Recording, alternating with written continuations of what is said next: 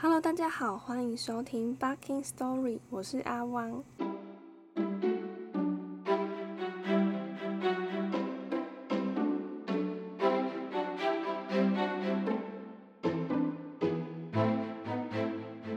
这一集让我们回到乔纳坦一家的故事线，继续一探地窖的究竟。上次说到，尼古拉心爱的宠物狗呱喳喳在家里失踪了。乔纳坦一家在搜索无果的情况下，推测呱喳喳应该是从门上的裂缝钻进地窖里了，而且他们也的确听到了从地窖下面传来遥远的尖叫声。乔纳坦在老婆的催促下，不顾舅舅临终前的警告，硬着头皮进去了地窖。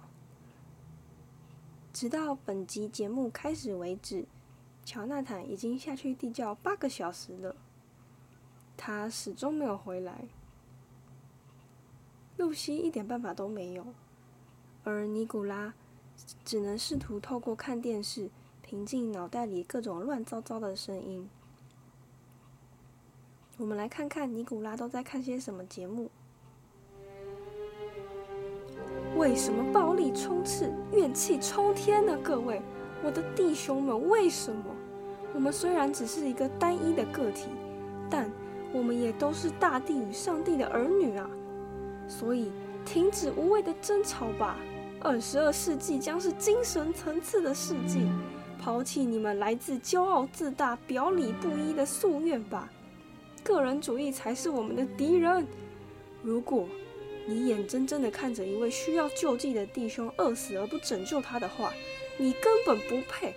你不配成为我们地球村家庭的成员，你也没有资格成为我们的伙伴。好的，那电视节目的内容我们就先讲到这边，它后面还有很大一长串。从电视的画面上，我们可以知道，这是一个叫做麦当劳的神父所主讲的布道会。那后面还可以看到，这则节目是由一间叫做香甜食品的企业提供赞助的。那让我们回到故事本身。小小年纪的尼古拉居然在看这么荒谬，呃，不，我是说这么充满思辨性又情绪丰沛的节目。反观露西，她坐立难安。尼古拉现在在看什么鬼啊？他怎么还能这样心平气和的看电视？不行，已经过了八个小时了，我我还是去报警好了。露西颤抖着双手拿起电话，喂，呃，警警察局吗？但在这个时候，身后却响起了微弱又平静的声音：“我跟你说过不用报警的，爸爸。”尼古拉大喊：“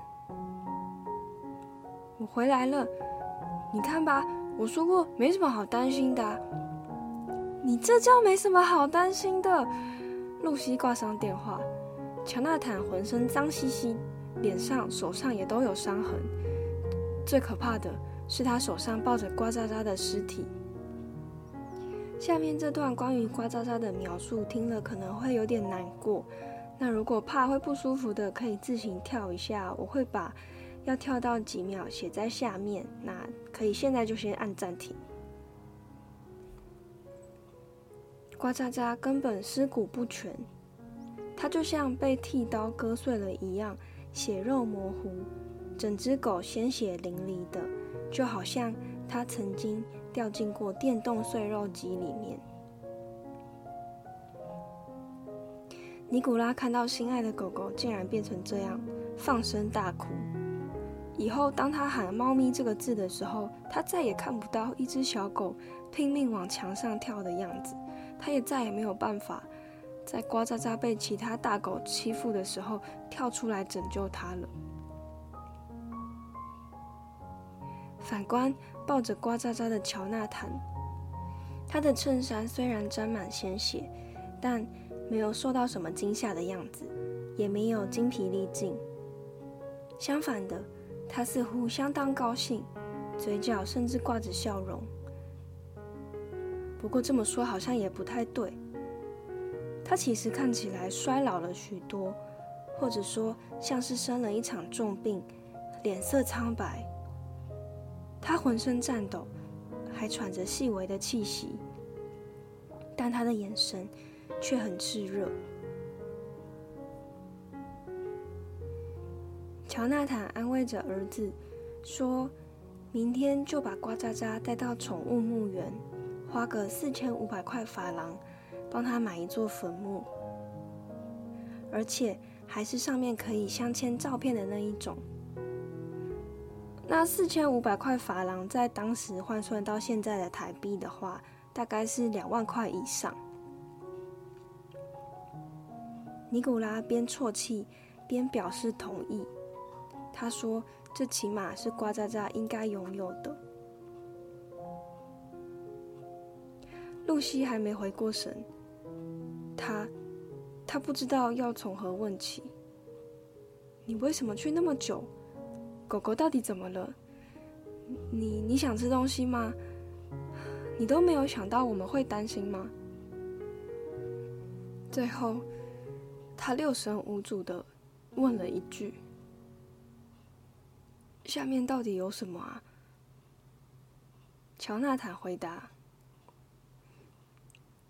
什么都没有。”嗯，交接房子的公证人说的对，这里到处都是老鼠，到处都是老鼠。那你怎么没事？我我身材高大，他们都怕我。你胡说！你在下面待了八个小时，哎。你跟我说什么都没有，你到底在下面干嘛？那个地窖里藏了什么东西？嗯，我我不知道，我还没有走完呢。我看见狗的时候就停在那里了，那里到处都是血，我我当然也会害怕，我受不了黑暗和暴力，我我我怎么可能就这样不明就里的就继续走下去啊？而且我当然也会想到你们呐。你你不知道那个下面有有多黑暗。露西知道自己不能再逼乔纳坦了，她从来没看过乔纳坦这副模样，于是她提议马上把门封起来，谁都不准再提地窖的事。反倒是乔纳坦说：“不行，这件事情还没有结束。我我想，我也许离目标不远了。”什么啊？你该不会还想再下去吧？嗯，没错，我舅舅去过那里，我一定也能够到达那里的。他在下面做了一些事情，我想知道那是什么。后面他们夫妻又继续争吵着，大意是乔纳坦觉得自己不应该半途而废，不应该经历凶险和暴力之后就退缩。他觉得地窖提供了一个千载难逢的机会，让他跨越心里的害怕，即使会经过血腥和暴力，但他不想再当懦夫了。就像他觉得自己不应该因为不想被袭击就辞职，他想面对这一场洗礼，完成这场属于他的地窖之旅，不再当一个总是逃避而不去挖清真相的懦夫。你，你是疯了吗？如如果你执意要去，那我跟你一起去好吗？露西说：“不行，这是我的道路，是我一个人的事，没有人可以干预。你听懂了吗？”可怜的尼古拉还在为狗狗的事哭泣，他的好朋友死了，爸妈却还在争吵。孩子，振作起来！乔纳坦走向儿子。他想转移他的注意力，于是乔纳坦掏出六根火柴，对尼古拉说：“你看，我出一道谜题给你，你想想看，应该可以找到答案的。你看，像这样子，想办法用六根火柴棒排出四个等边三角形。”尼古拉居然吃这套，他真的就不哭了，把眼泪擦干，开始研究不同的排列。想找到答案的话，你就必须改变平常的思考方式。乔纳坦这样提示着儿子。不过，其实他自己也还没找到答案。可是他有预感，他快找到了。晚上的时候，乔纳坦和露西还是大吵了一架。乔纳坦一点都不想透露关于地窖的任何事情。显然，他虽然顺利的安抚了儿子，但老婆的愤怒他束手无策。隔天一大清早，乔纳坦就起床，在地窖的门口装了一道铁门，外加一道巨锁。然后，他把唯一的钥匙挂在自己的脖子上。之后的故事是，乔纳坦先后去找了两个人。向他们打探关于舅舅的事，一个是香甜乳品企业的低阶主管，也就是舅舅以前的同事；一个是舅舅在非洲时一起做研究的丹尼尔·罗森菲教授。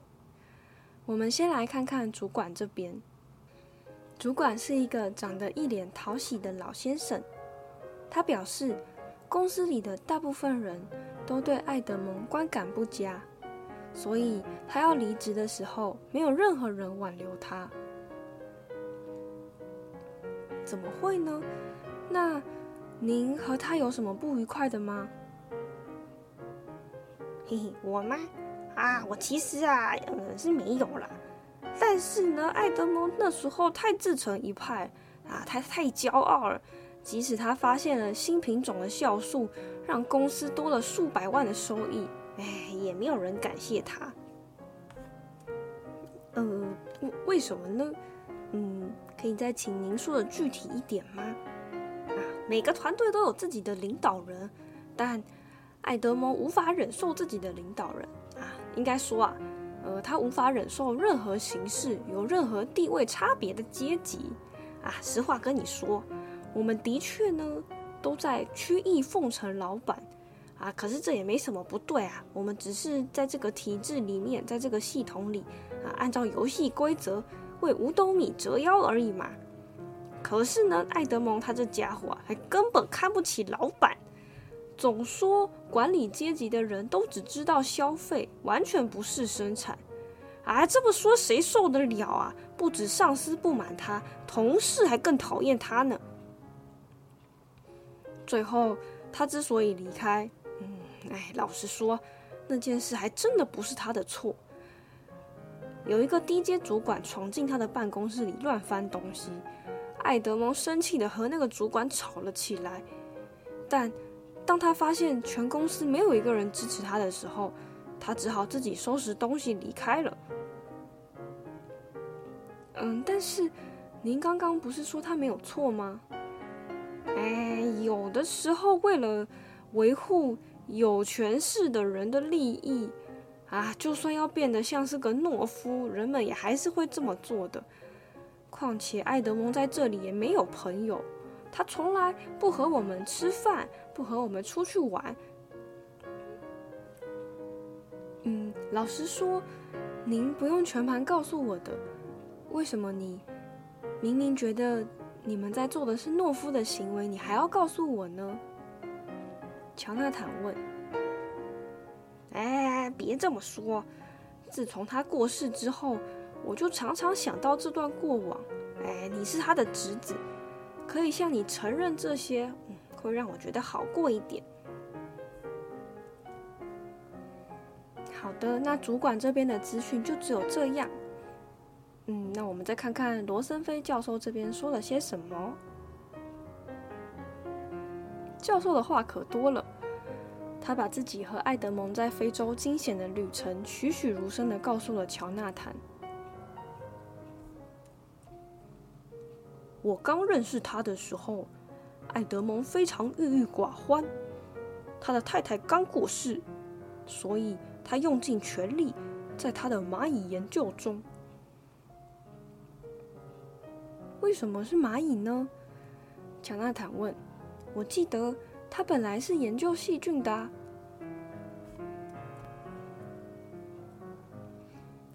细菌带给他的乐趣完全不能和蚂蚁相比呀。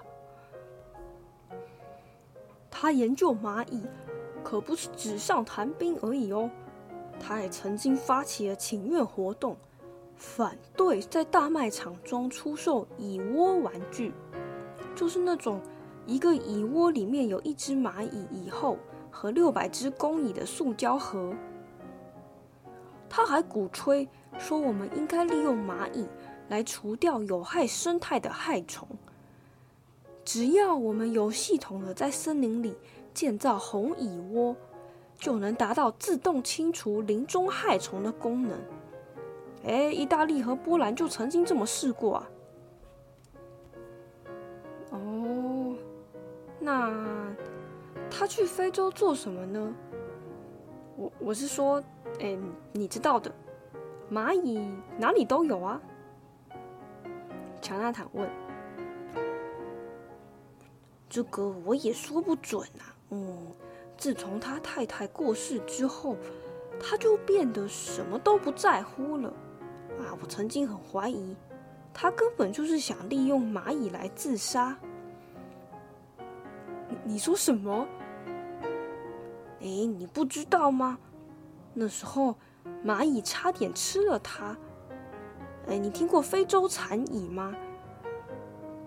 当他们成群结队、大量出没的时候，经过的地方几乎会被摧毁，啊，所有路上的事物都会被啃食殆尽的。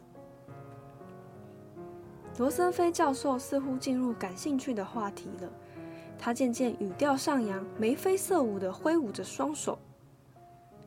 刚开始的时候，你会听见一大片混杂着尖叫、嘈杂和小昆虫逃走的时候。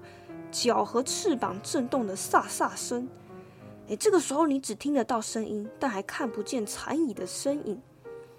接下来会从小山的后头出现几只侦察的兵蚁，随后很快就会出现列队前进的残蚁，啊，队伍长的根本看不见尽头啊！山丘上一片黑压压的，就像岩浆经过一样。所有东西都会化成灰烬，他们是非洲的毒血啊！他们根本是活生生的强酸，而且数目多得吓人。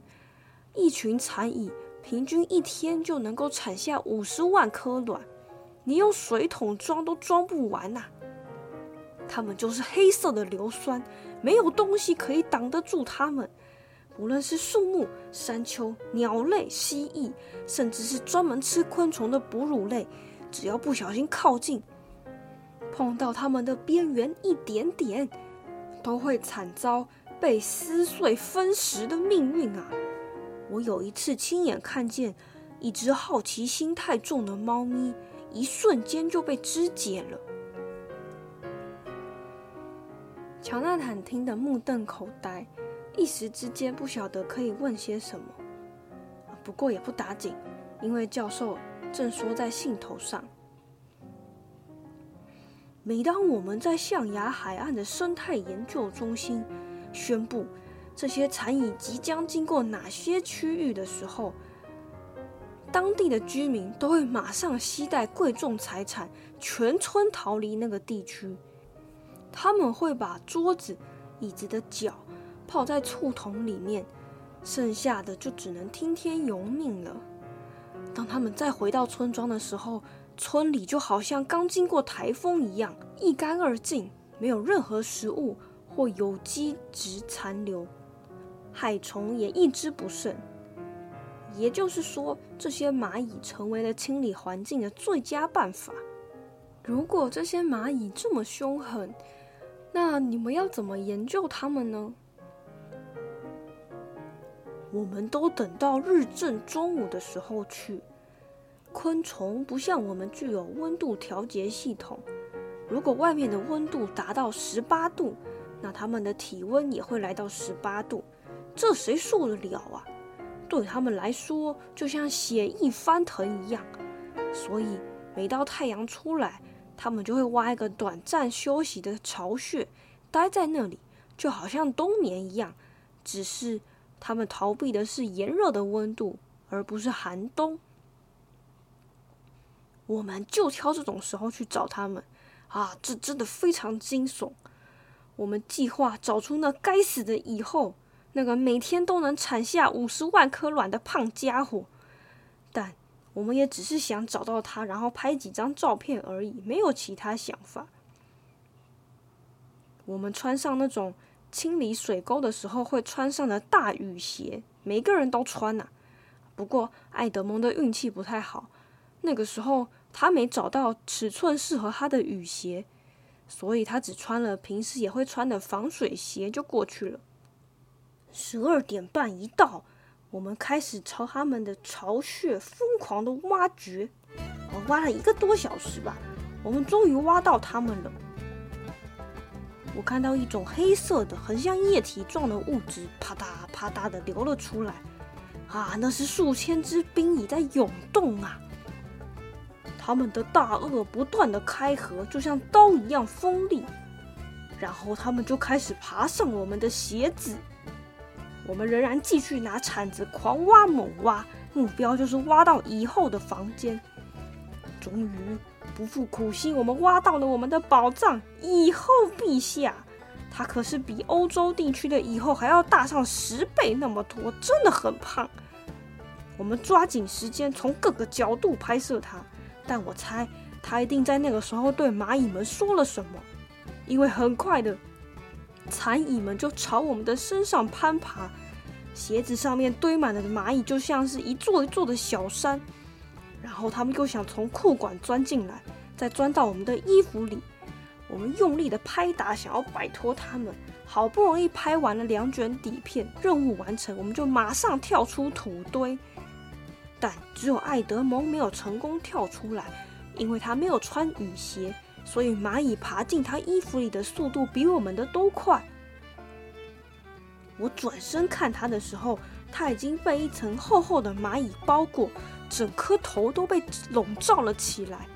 他们打算吃掉他，所以我们赶快帮他拍掉手上的蚂蚁，然后脱掉他的上衣。在脱掉的时候，用袖套还有领口刮掉那些占据在他身上的一切。我们每个人都有受伤，但爱德蒙最为严重，他整个人都吓傻了。乔纳坦喃喃自语的说着：“天哪，这这真是太可怕了！”哦，才不呢，这真是太棒了！他活着回来真棒啊！呃，是没错，而更何况，至此以后，他不仅没有对蚂蚁反感，反而更加兴奋的研究它们呢。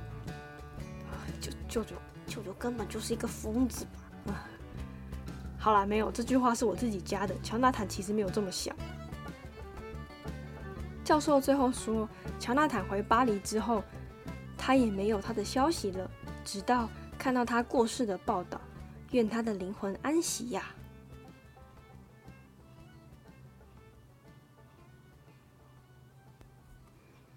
好的，今天的故事就到这边。不知道他后半段提到的非洲蚕蚁有没有人看过或听过呢？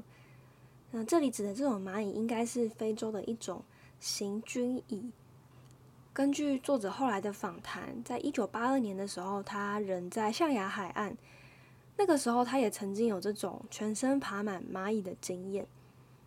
那那时候爬在他身上的蚂蚁呢，是一种毛蚁属蚂蚁，毛是矛盾的毛。他们也是行军蚁的一种。那据作者称，这是他人生中最美妙的一次大冒险，他感觉非常微妙。据说这种蚂蚁在行军的时候呢，虽然速度不快，大概每个小时二十公尺这样，但只要是他们行进路线上的东西，几乎都会被摧毁。按照他们的这个行进速度，人类是可以在他们抵达之前。安全转移的，但是如果不进行转移，只要就是你不小心被他们缠到，就可能会有窒息或是被杀害的危险。但也的确像书上的那个罗森菲教授所说的一样，这些蚂蚁的觅食行为的确会消灭对农业有害的害虫，或者是一些像是大田鼠啊之类的对农作物有害的动物。所以，的确是像书上教授说的，可以达到一种防治病虫害的效果。好，这是后面的小资讯跟大家分享。今天的故事就说到这边，欢迎大家在 IG 上追踪我，那也可以把这个节目分享给你的朋友，让更多人知道。最后，如果喜欢我的频道，邀请你点选节目下方的赞助链接，给阿汪一个支持。谢谢大家的收听，我们下一集见，拜拜。